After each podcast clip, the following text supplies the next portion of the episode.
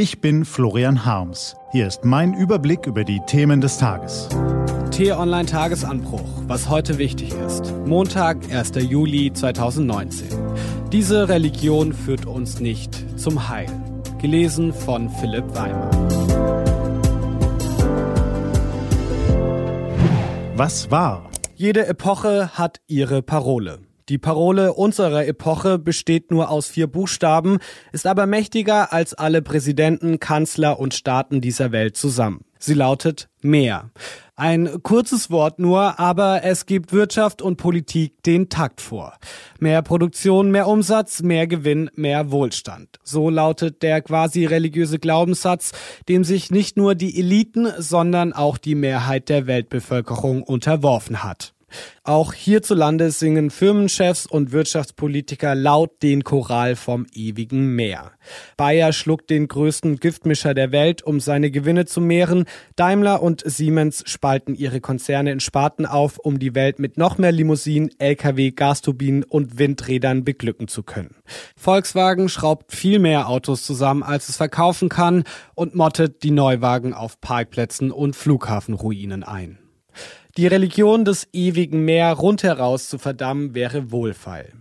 Denn auch wir Konsumenten zählen ja zur Gemeinde. Auch wir halten die Bänder am Laufen, mehr Autos in der Garage, mehr Geräte im Haushalt und mehr Kleider im Schrank. Mehr kaufen, mehr bestellen, im Internet geht's so einfach. Dabei quellen unsere Keller längst über. Laut Statistischem Bundesamt besitzt jeder Deutsche durchschnittlich 10.000 Dinge. Vor gut 100 Jahren waren es noch 180. Mehr, mehr, mehr. Das ist der Takt der globalisierten Wirtschaft und die meisten von uns marschieren im Stechschritt mit. Glücklicher werden wir dadurch offenbar nicht. Die meisten Dinge scheinen eher eine Belastung zu sein, schrieb die Rhein-Neckar-Zeitung schon vor Jahren in einer nachdenklichen Analyse über den kollektiven Kaufrausch.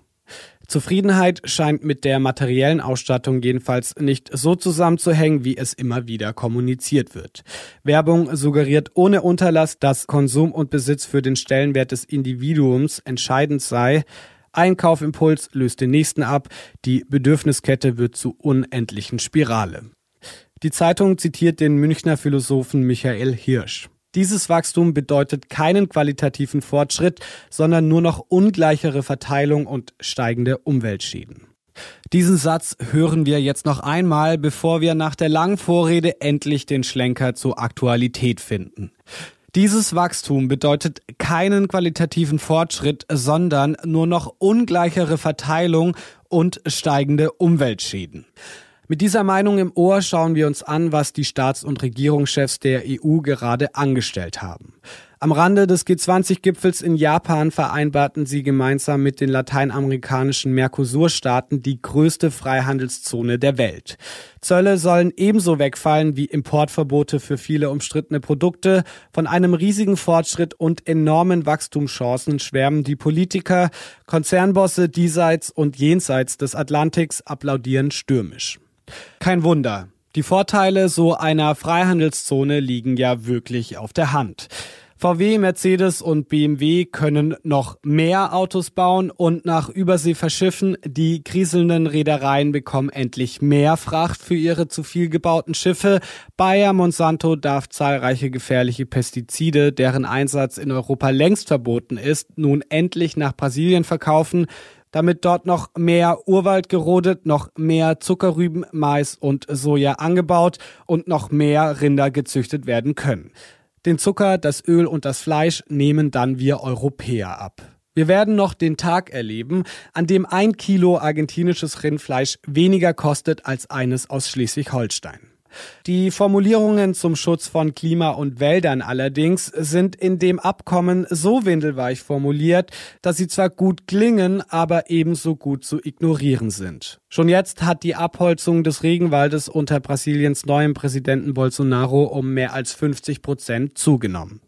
Florian Harms, Autor dieses Textes und Chefredakteur von t-online.de, bittet an dieser Stelle nicht falsch verstanden zu werden. Er habe nichts gegen Fortschritt, im Gegenteil. Selbstverständlich soll jeder Mensch ein glückliches Leben in Zufriedenheit und Wohlstand genießen dürfen. Aber wenn wir den Fortschritt damit erkaufen, dass wir die ohnehin schon geschundene Natur noch weiter ausbeuten, komme er ins Grübeln.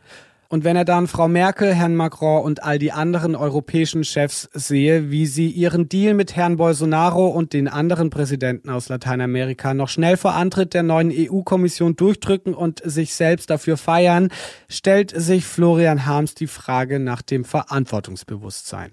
Denn manchmal ist mehr eben zugleich weniger. Weniger Umweltschutz, weniger Gesundheitsschutz, weniger Nachhaltigkeit. Diese Religion, so fürchtet er, wird uns nicht zum Heil führen. Was steht an? Die T-Online-Redaktion blickt für Sie heute unter anderem auf diese Themen.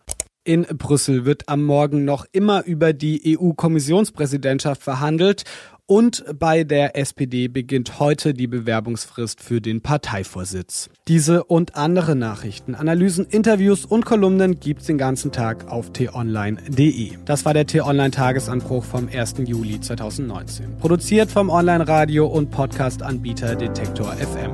Wenn Sie uns auf iTunes hören, lassen Sie uns doch eine Bewertung da. Vielen Dank. Ich wünsche Ihnen einen frohen Tag. Ihr Florian Harms.